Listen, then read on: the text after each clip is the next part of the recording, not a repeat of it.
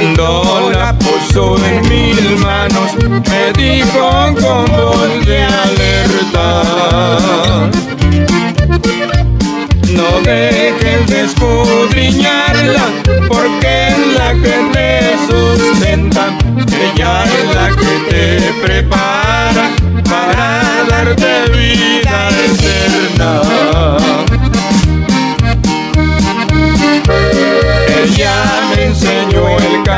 camino y por siempre yo lo imploro. Ahora digo a mis amigos, ya tengo mi Biblia de oro. Ahora digo a mis amigos, ya tengo mi Biblia de oro.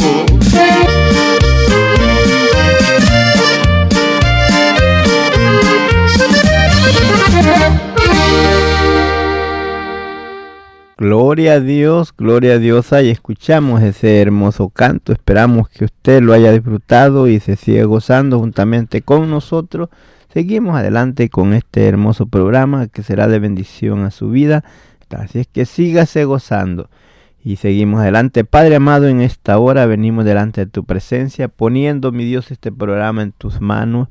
Que tú, Señor, te glorifiques a esta hora y nos ayudes a cada uno de nosotros para hacer tu voluntad. Permítenos hablar tu palabra como está escrita y que sea de bendición, mi Dios, para toda esa linda audiencia que a esta hora nos sintoniza. Abre nuestro entendimiento, nuestra mente, nuestros ojos espirituales para entender tu palabra y ver la palabra como está escrita y entenderla y que sea de edificación a nuestras vidas. Padre, nos ponemos en tus manos a esta hora y usted, Señor, se glorifique a esta hora. Así es, mi hermano y amigo, Dios les bendiga ricamente. Para nosotros un privilegio a esta hora llegar allí donde usted se encuentra.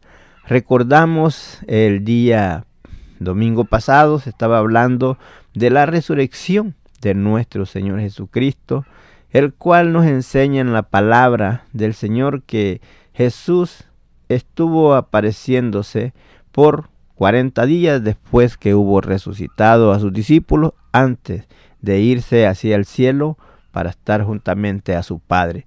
Pero en esta hora vamos a hablar algo que queremos que sea eh, sea claro y que lo podamos entender.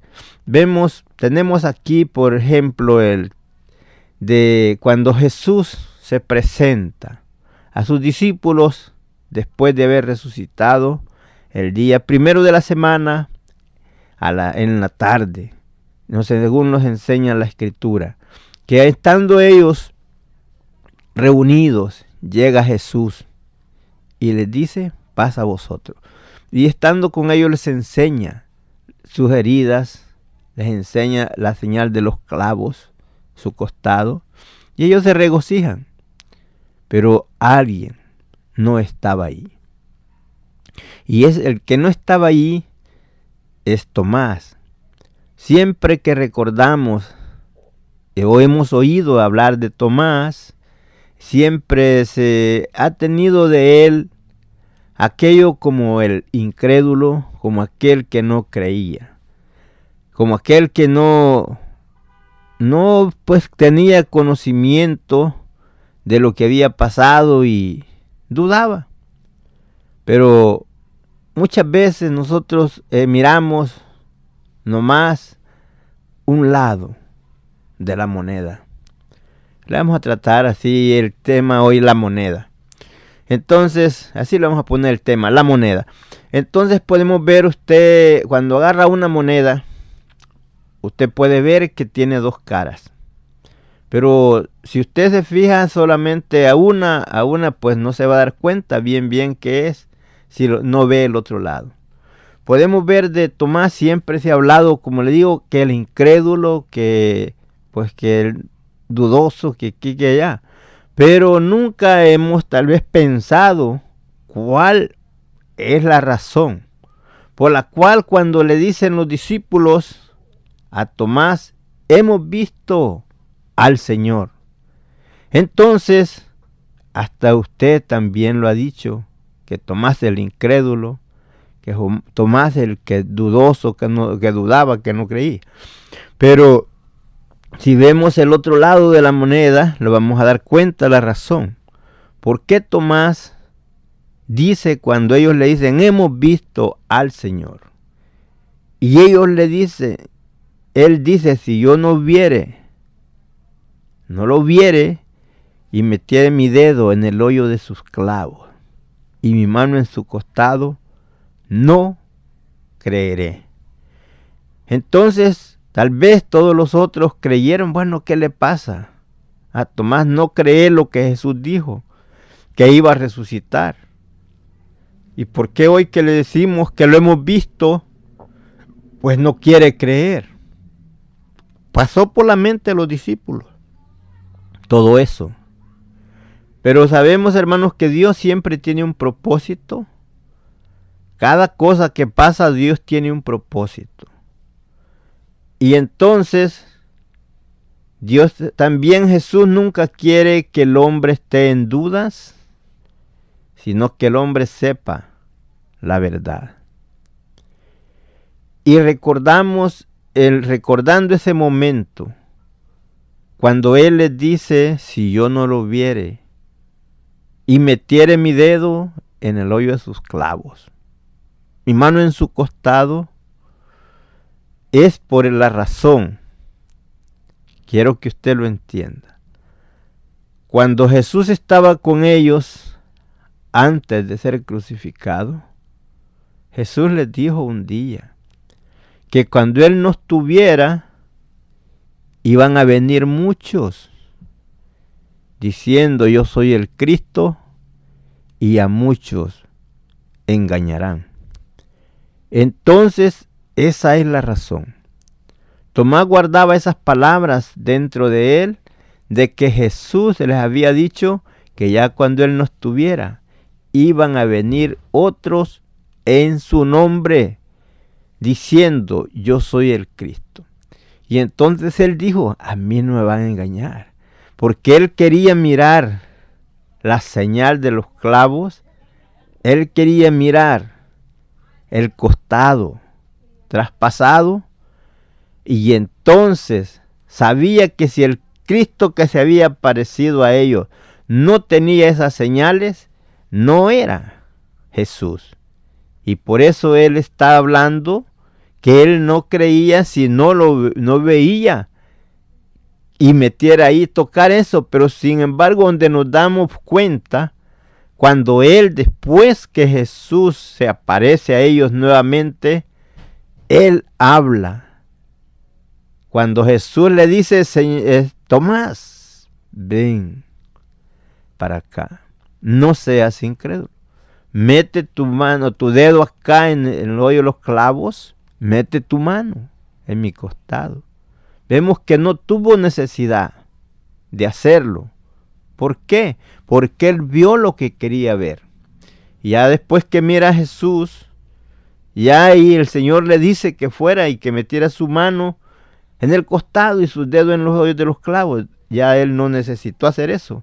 Él dijo, Dios mío, Y entonces, ¿por qué nos da a entender que Él dice, Señor mío y Dios mío? Dice Él esas frases porque lo conoció que Él era, vio las señales que Él quería ver y no necesitó de tocar, porque ahí estaba, viendo al Cristo resucitado. Y Él sabía que no era otro de los que iban a venir para engañar. Pero entonces él, es la razón por lo cual él no quería, no quiso creer con solo que le dijeron. Y Dios tenía un propósito para darnos a nosotros un empuje, para darnos ahí un empuje a nosotros que no tuvimos la oportunidad de verlo. Y le dice ese creyente y no se hace incrédulo. Bien, tú has creído porque has visto, pero bienaventurados los que no vieron y creyeron. Allí Dios siempre tiene un propósito por qué pasan las cosas. Dios tenía ese propósito para que por medio de eso darnos ese empujón a nosotros que no le vemos, pero que, íbamos, que somos bienaventurados por creer sin haberle visto. Y dirá usted, hermano, bueno, usted, hermano, está hablando bastante así, pero nunca nos dice, nunca lo lee para saber nosotros dónde está escrito. Mire, esto está escrito aquí en el libro de Juan. En el libro de Juan, en el capítulo 20, vemos que cuando Jesús se presenta a ellos por primera vez, eso está en el versículo 21, 20, 21, dice, y estando juntos, les dijo otra vez, pasa a vosotros, eh, como me envió el Padre, yo os envío a vosotros. Y habiendo dicho esto, sopló y les dijo, recibí el Espíritu Santo. Dice, a quienes retenieren los pecados, les son retenidos y a quien se los retuviere, les son retenidos. Y vemos si el, versículo 24 dice, Por pero Tomás, uno de los doce, llamado Dídimo, no estaba con, no estaba con ellos cuando Jesús vino. Entonces ahí nos enseña que Tomás no estaba. Le dijeron, pues los otros discípulos, al Señor hemos visto, Él les dijo, si no viere en sus manos la señal de los clavos y metiere mi dedo en el lugar de los clavos y metiere mi mano en su costado, no creeré. Pero Jesús nunca ha querido que los hombres duden siempre ha querido mostrar con la verdad las cosas, nos enseña el versículo 26. Juan 20, 26. Dice, ocho días después, estando otra vez sus discípulos dentro y con ellos Tomás, llegó Jesús, estando las puertas cerradas, y se puso en medio y les dijo, pasa a vosotros. Luego dijo a Tomás, versículo 27, luego dijo a Tomás, pon aquí tu dedo y mira mis manos y acerca tu mano y métela en mi costado y no seas incrédulo, sino creyente. Versículo 28. Entonces Tomás respondió y le dijo, Señor mío y Dios mío. Ya ve, entonces él ya ahí ya lo vio y lo conoció y estaba consciente, estaba seguro que era Jesús el cual había estado con ellos y que no era otro Cristo que se había aparecido por allí para un impostor queriéndose hacer pasar como que era Jesús. ¿Por qué? Porque este Tomás recordaba lo que Jesús les dijo en Mateo 24, en el versículo 4 dice que mira que no, no nadie os engañe, porque vendrán muchos en mi nombre diciendo yo soy el Cristo y a muchos engañarán. Dijo Tomás, a mí no me van a engañar. Tengo que ver esas señales para saber que es el Cristo, el cual estaba con nosotros, el cual nos dijo que iba a morir, pero que iba a resucitar al tercer día.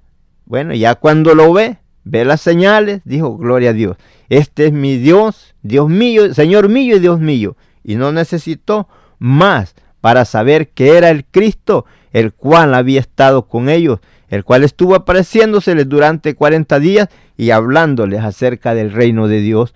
Por tanto, hermanos, es necesario que en nuestra mente, en nuestro corazón, siempre conservemos las palabras de Jesús. Las, eh, por eso es muy necesario no quedarnos solo en el texto citado, sino ver por qué razón son dichas las cosas, por qué razón pasan las, son las palabras así en esa forma. Y allí nos podemos dar a entender que la moneda tiene dos caras y e, en un lado podemos ver decir tal vez la duda del hombre, cómo los podía pasar a cualquiera de nosotros, pero ya viendo eh, la evidencia, él ya no necesitó de tocar, sino que él estaba seguro que ese era el Cristo que un día había sido crucificado, pero que ya eh, había resucitado. Y así podemos ver que se llevó, ¿qué? Ocho días para poder estar desengañado. Pero ¿cuántos de nosotros tenemos años y todavía estamos en la incredulidad?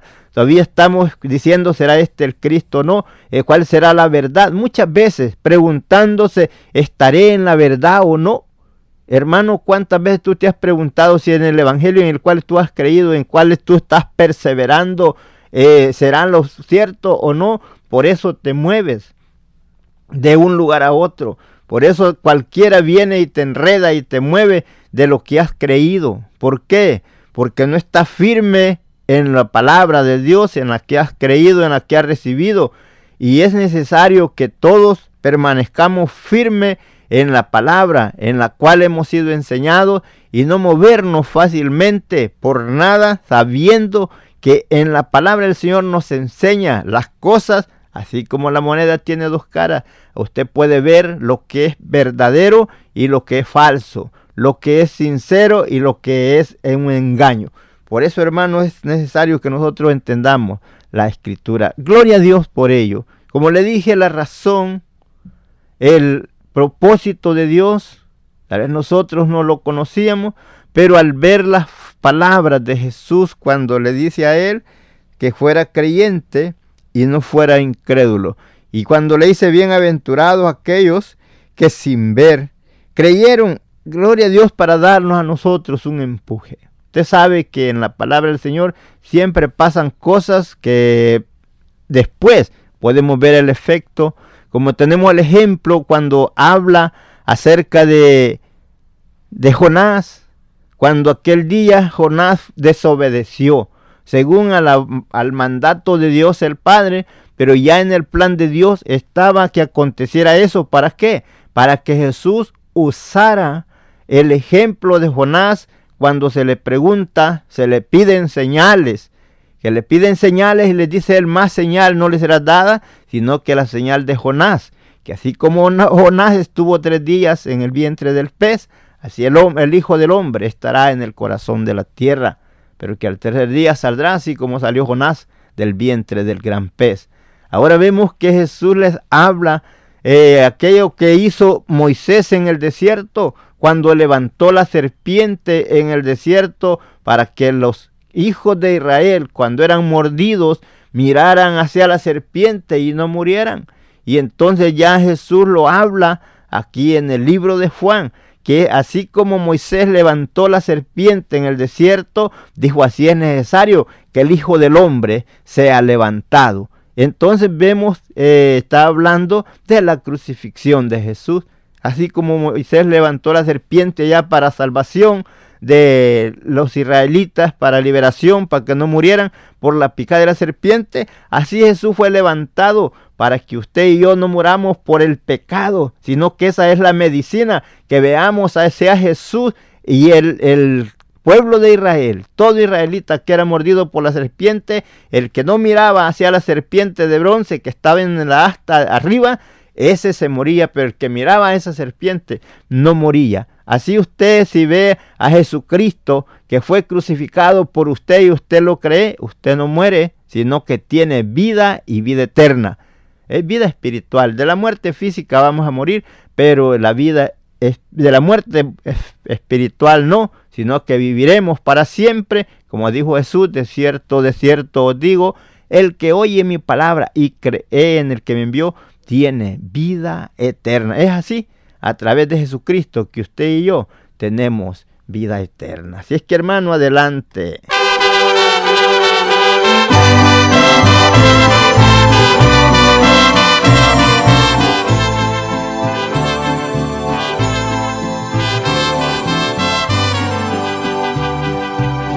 Hoy es un día muy especial te quiero agradecer por la promesa que me hiciste de salvar a mi familia que muy pronto se cumplió. Hoy es un día muy especial por la promesa que me dio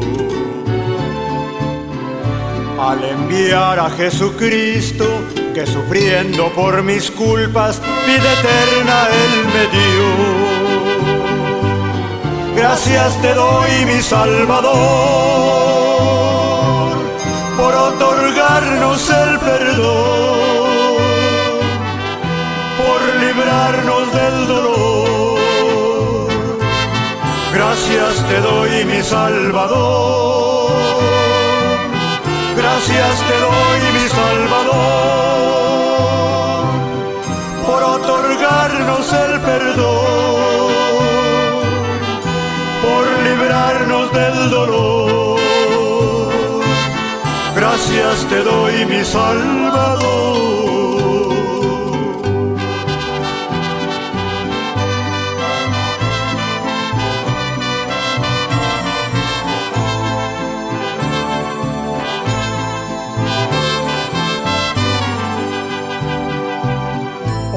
Un día muy especial. Agradecido estoy con Dios por escuchar mis oraciones, que a mi hijo él salvara y sanara mi dolor.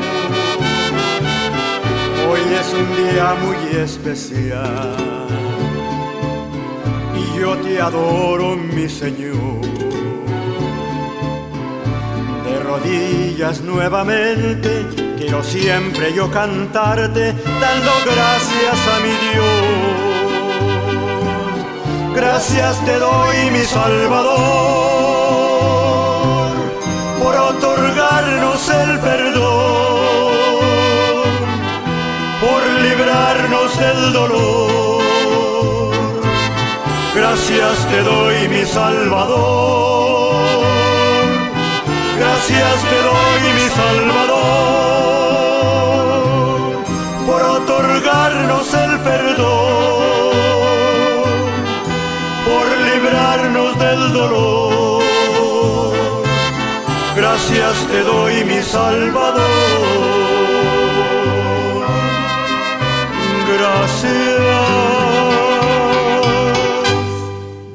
Gloria a Dios, gloria a Dios, ahí quedó ese hermoso canto. Esperamos que, como dice el canto, gracias te doy Señor. ¿Por qué? Por habernos otorgado la vida eterna, por haber perdonado nuestras culpas, haber salvado nuestra familia. Y así, hermano y amigo, usted que está, amigo, usted que está al alcance de nuestra voz, usted que todavía no ha hecho su decisión por Cristo, usted sabe que estos días fue cierto lo que pasó, si usted cree que Jesús fue crucificado, muerto y sepultado y que al tercer día se levantó y que está sentado, como dice el credo, está sentado a la diestra de Dios el Padre para interceder por usted y por mí. Si usted sí lo cree y a esta hora usted desea recibir a Jesucristo como su Salvador y usted quiere a esta hora juntamente con nosotros, vamos a hacer una oración y usted únase y vamos a creer que el Señor puede hacer algo grande en su vida, dígale a esta hora a usted que reconoce que Él es su Salvador. Padre amado, en esta hora, dígale, vengo delante de tu presencia pidiéndote perdón.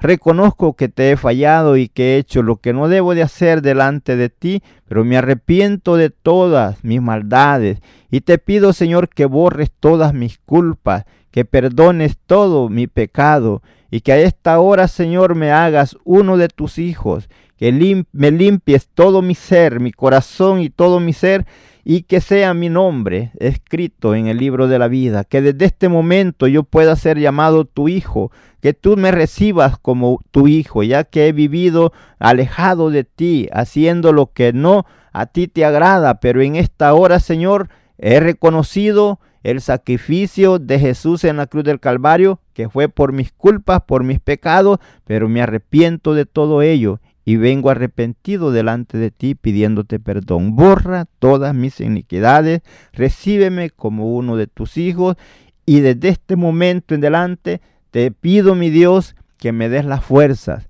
para poder ser, ser fiel a ti y seguir en la obediencia de tu palabra, ya que hasta este día no lo había hecho, pero ahora te doy gracias por ese sacrificio de Jesús en la cruz del Calvario y te recibo como mi Salvador en mi corazón. Y así, mi amigo, si usted ha hecho esa oración de corazón, busque un lugar donde congregarse para que usted se siga fortaleciendo a, a través de la palabra del Señor y pueda estar firme y permanecer firme en el camino del Señor para ese día glorioso que el Señor venga. Usted también sea levantado juntamente con nosotros. La honra y la gloria sean para usted hoy y siempre.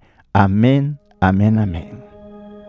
Si tienes alguna petición o oración, puedes contactar al hermano Andrés Salmerón al 346-677-6724.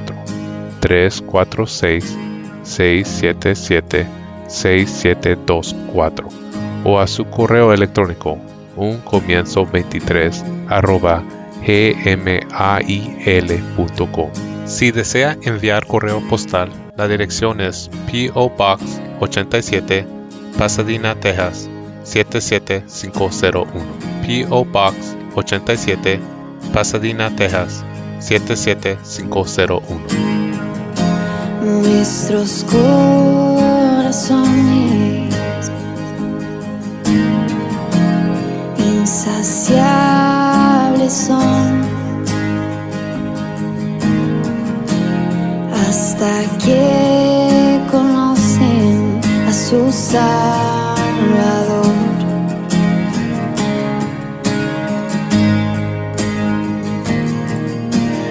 Tal y como somos, nos amó. Hoy nos acercamos sin temor.